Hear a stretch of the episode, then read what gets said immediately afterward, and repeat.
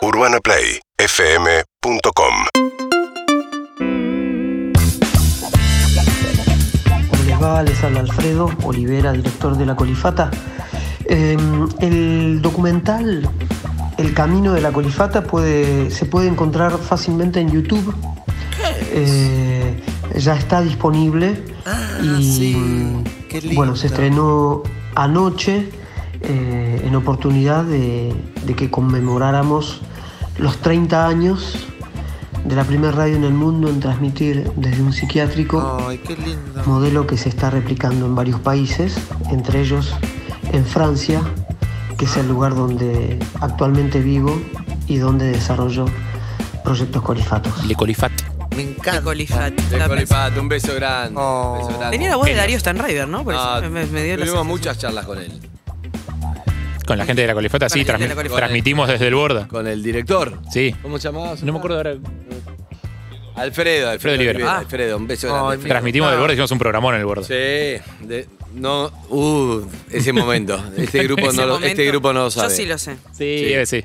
Lizzy no lo sabe. Lizzy, contale, Harry. Eh, trans- hicimos un programa desde la Colifata en el Ay, hospital, en el hospital Borda.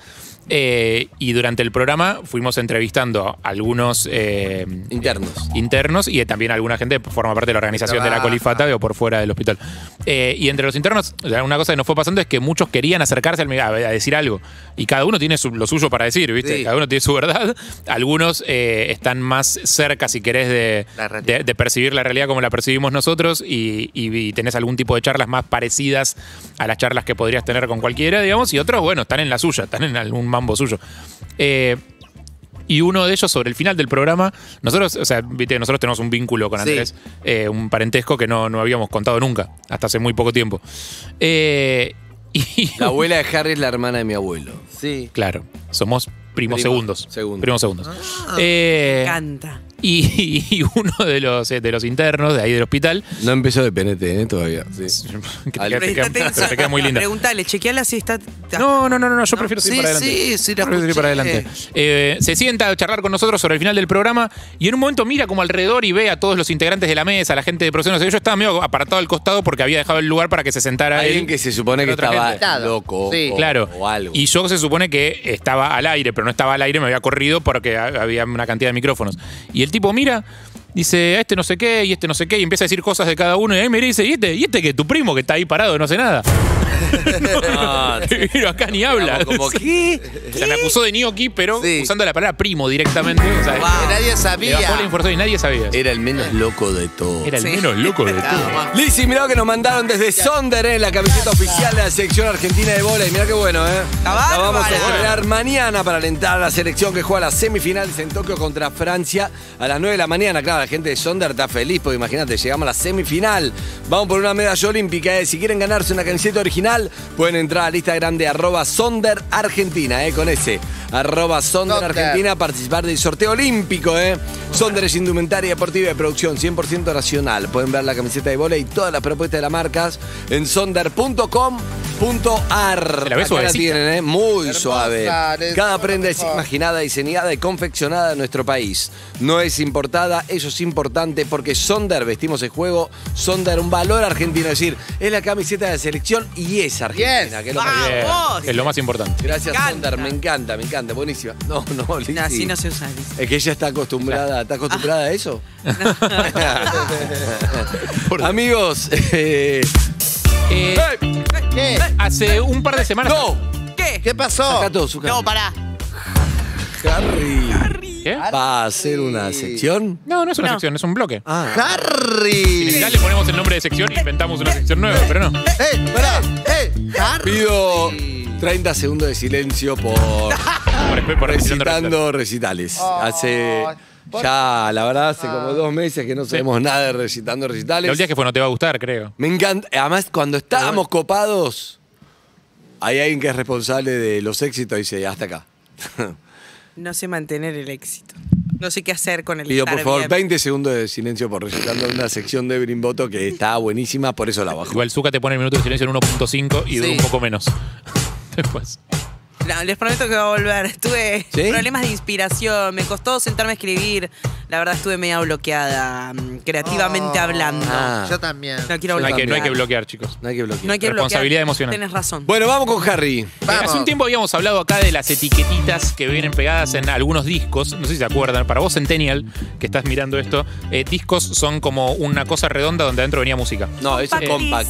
Sí. CDs. El disco es el. Ah, bueno, ese disco vinilo, el disco, se entiende. El for- formato físico de la música. Sí. Eh, había muchos que venían o vienen con una etiquetita pegada abajo a la derecha, en general, que decía Parental Advisory Explicit Content. Sí, o sea, contenido explícito, una advertencia para los padres. Es un cartel negro, blanco, negro, como si fuera una especie de banderita, Ah. negro, blanco, negro, con esas, ese, ese texto muy visible. Que lo que advierte, lo que advierte ese- esa etiqueta es sobre. Advierte, esa etiqueta es sobre cierto contenido explícito no apto para menores en el disco, que Claro, puede ser Sépalo. lenguaje violento, lenguaje obsceno, imágenes Ah, obscenas, sí, es ese tipo de cosas. Acá la verdad es que no nos importa mucho eso, pero en Estados Unidos hay muchos negocios, por ejemplo, que no venden discos si tienen ese cartelito. Eh, eh, la industria empezó a generar en su momento versiones limpias de las canciones que decían muchas veces la palabra fuck, por ejemplo. Entonces vos después cuando escuchás el tema en su versión limpia, la clean version, eh, está como un chabón rapeando de repente y cuando dice fuck hay como un silencio. Sí. Como, Ay, a mí me pasó. Sí, o, o tiene otra palabra, tipo false. Como Claro. la, la cambia hay canciones que han cambiado de nombre por estas cuestiones. Mira, hay tengo muchas- una. Hay un tema de Cielo Green que dice. Sí. "See you driving around town and I'm gonna go", Y el tema dice fuck, Fuck you. you. dice forget you. Exacto. Como, Ah. Ese es uno que, de, de hecho, ahí no solo lo sacaron, sino que aparte el chabón grabó una versión especialmente Limpia. sin insultos Sí. por una cuestión comercial. O sea, en algunos lugares esto todavía es importante. Ay, a mí un video que yo participé también, justo la parte que participo yo, la, la frenaban en algunos países. Yo dije, con esto la voy a pegar, la voy a romper en todo. No. ¿Qué? en algún Con tesoro- calle qué? 13, electromovimiento, cuando decía. ¿Pero por qué? ¿Qué hacías? ¿Estabas en bola? No, no, pero justo en la letra decía dro, drogas, tabeste y no sé qué. Así, me daba vuelta y entonces esa parte estaba en silencio. No, No, malísimo. Bueno, Claro. te censuraron, bebé. No. Este Bueno. tema. ¿Qué? Toca, toca, toca, toca. hay sociedades más conservadoras que Claro. otras, obviamente, donde este tipo de cosas son más importantes. De hecho, si te fijas en Spotify, hay un montón de canciones que tienen un cartelito al lado que dice explicit. O sea, Ah, no me Sí. di cuenta. hay muchas Parental, canciones en Spotify. no, esta, las de Spotify solamente Ah, dice explícit en un rectángulo. Que es su- por si sos padre y querés controlar qué tipo de contenido escuchan tus niñes. Eh, no creo que puedas hacer demasiado, pero bueno. Eh, la cuestión es que esta etiqueta tiene una historia. Eh, y esta etiqueta viene de un momento muy específico en la historia de Estados Unidos, que tiene siempre sus momentos conservadores, que es en los 80 cuando se le quiso echar la culpa a la música de eh, la violencia entre los jóvenes, etcétera, etcétera. Fue la música, después fueron los videojuegos, El después la- en algún momento las películas. Siempre se le trató de echar la culpa a la cultura de las cosas que los políticos hacen mal. Em, en- estamos hablando de principios de los 80. No sé si se acuerdan de Al Gore. Al Gore. Al Gore que hizo el cambio climático, vicepresidente de Estados Unidos de Bill Clinton. Exactamente. Al Gore fue senador durante mucho tiempo de Estados Unidos antes de eso y tenía una esposa. Su esposa, Tipper Gore, pasa por la habitación de su hija digo, y escucha que la nena está cantando en voz alta una canción. La canción es esta, Zuka, delante de Darling Nikki de Prince. Y escucha que la nena canta una canción que habla sobre masturbación. Tiene una referencia explícita a la masturbación. Esto dice la canción.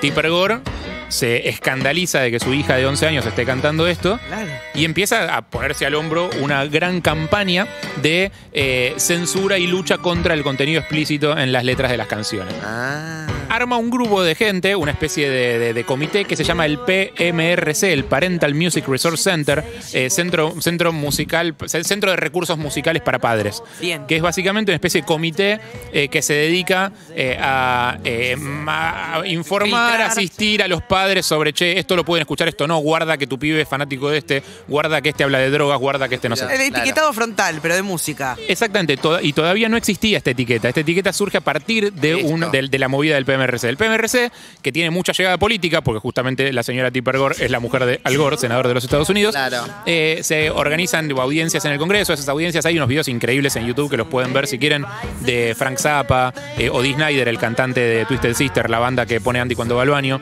Eh, dando eh, conferencias en el Congreso de Estados Unidos. Digo, Dee Snyder fue vestido de rockero, aparte, en la época de mayor escándalo, ¿no? A, a prestar testimonio frente al Congreso. Y la verdad que es muy bueno todo lo que dice, muy interesante. Y Zappa, particularmente, digo, también fue muy elocuente, Frank Zappa. La cuestión es que el PMRC, esta gente, eh, tan escandalizada con las letras de los temas, elabora una lista. Esa lista se llama los Filthy 15, los 15 mugrientos. Leopardo. Los 15, los 15 sucios, los 15 mugrientos.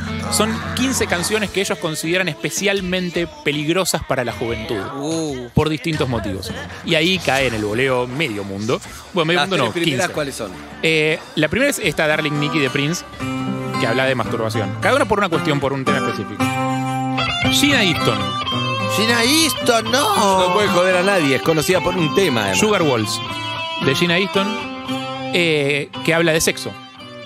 linda. Te voy a leer toda la lista, es corta. Judas Priest eh, tiene una canción que se llama Eat Me Alive, Comeme Vivo, eh, que habla de sexo y también tiene imágenes de violencia. En un momento dice algo de poner una revólver en la cabeza a alguien, una cosa así. Eh, Vanity, con Strap on Robbie Baby, habla de sexo. Motley Crue, Bastard. Eh, Motley Crue, conocido muchas veces por, por- recientemente por sus películas de Dirty. Eh, véanla, está muy bien. Eh, ACDC, Let Me Put My Love Into You, que quiere decir déjame poner mi amor dentro tuyo. Hermoso. Creo que es una referencia a esta. Eh, Ah, ¿no era alguien que estaba poniendo en una alcancía plata? También podía ser. Ah. O capaz que es como te dice este muffin con amor, ponételo adentro tuyo. Claro. Claro. Claro, podría haber sido eso, pero no, la gente del PMRC interpretó que hablaba de sexo. Twisted Sister con We're Not Gonna Take It.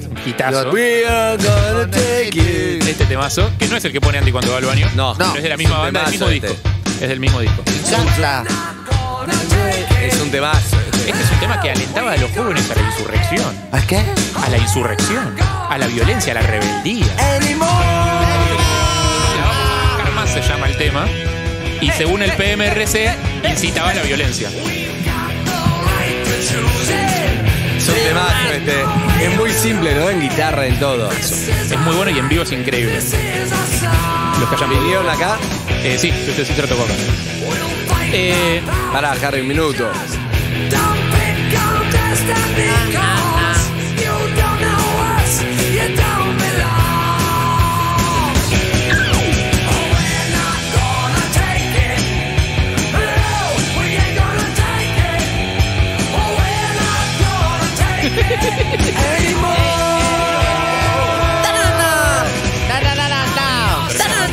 Estoy re loquita, ¿eh? Sigue Harry. evidentemente el tema incitaba a la violencia, está claro. Eh, octava Madonna. Obviamente, y obviamente tenía que estar Madonna, escandalizadora de juventudes por siempre, con Dress You Up, que hablaba de sexo según esta gente. Dress you up. Después hay, eh, bueno, hay algunos temas que ponele que era más entendible que, que alguien se escandalizara, como un tema de Wasp que se llama Animal Fuck Like a Beast. Tema que a, mí, me gusta mucho esta banda. Eh, después el cantante se volvió eh, libertario, antivacunas, todo eso. Pero bueno, Ah, bueno. es algo que pasa mucho en el mundo del metal, me parece. Eh, el tema se llama, bueno, eso. ¿Cómo- ¿Qué, qué quiere decir? Hace el amor como una bestia. Ay, pero un poco más, pero un poco más crudo, sí. Eh, Def Leppard estaba, estaba Merciful Fate, estaba Black Sabbath, con Trash que hablaba de drogas y alcohol y abuso de alcohol, como casi todas las canciones de Black Sabbath. Eh, Mary Jane Girls, Venom y Cindy Lauper. ¡Eh! Lauper está en la lista de los, de los 15 sucios, con G-Bop, una canción que hablaba de sexo y de masturbación. A Cindy Lauper conoces dos temas. Y este no es uno de esos. No. Girls Wanna Have Fun y el otro también, no me acuerdo. Harry, y quisiera hacer un pez para mojar mi nariz en tu pecera. No entró No porque estaba en castellano. de... No, pero esta, esta Pare- gente no, no, no consideraba el castellano un idioma. O sea, esta gente esta- solamente se ocupaba de los temas en inglés. Acá lo único que censuramos fue la palabra huevos. No, acá hubo mucha ¿De censura. Acá hubo mucha censura durante la dictadura y de hecho había muchas canciones. eh, yo esto voy a decir toda esta información incorrecta. O sea, esto es para ser chequeado. Me ¿ok? encanta. ¿Puedo? Sí, es como un, es un boceto. Es un boceto. Eh, Alfredo Rosso. Periodista de música, trabajó durante un tiempo de traducir canciones y él es el responsable, creo, de que algunas canciones de los Beatles se tradujeran distinto acá, porque Ah. él, po- para que no las censuraran. Eh, Please Please Me, canción de los Beatles, esta no sé si la tradujo Rosso o no, por eso digo que está todo medio boceto y hay que chequearlo. Please. Pero Please Please Me, que la traducción sería Por favor satisfaceme, eh, acá se tradujo como Por favor, por favor yo. Por favor. Es un título medio ridículo, Creo que es literal, Alfredo Rosso. pero si hubieras puesto Por favor satisfaceme te la censuraban. Claro. Ah. No te iban a dejar escuchar el tema. Entonces, que en secundario En el fondo que- estuvo bien lo que hizo. Pero yo hace Sí mucho él, terminé ¿eh? el secundario y repetí muchas veces, así que también, como Harry, chequeen. Puede ser que decían que en esa época, tipo, los, la- los instrumentos sonaban más fuertes que las voces, también. Desconozco, no sé.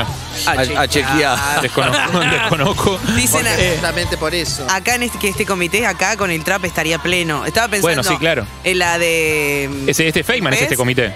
El- Este tema habla del Faso, o sea, es eso, es el. el Montaner con agua bendita de tu fuente, Eso. mojame toda la frente, que me, perdón señor, ¿cómo con Totalmente. agua? Casi Ah, todos los no, temas de porque Ricky Martin. Montaner contó él que iba a ser otro el nombre y que él lo cambió por eso. Iba a ser todo mojame en vez de Eso. Mohamed. Mohamela. Bueno, dale. Bueno, después llegó, después, llegó Dios a su vida.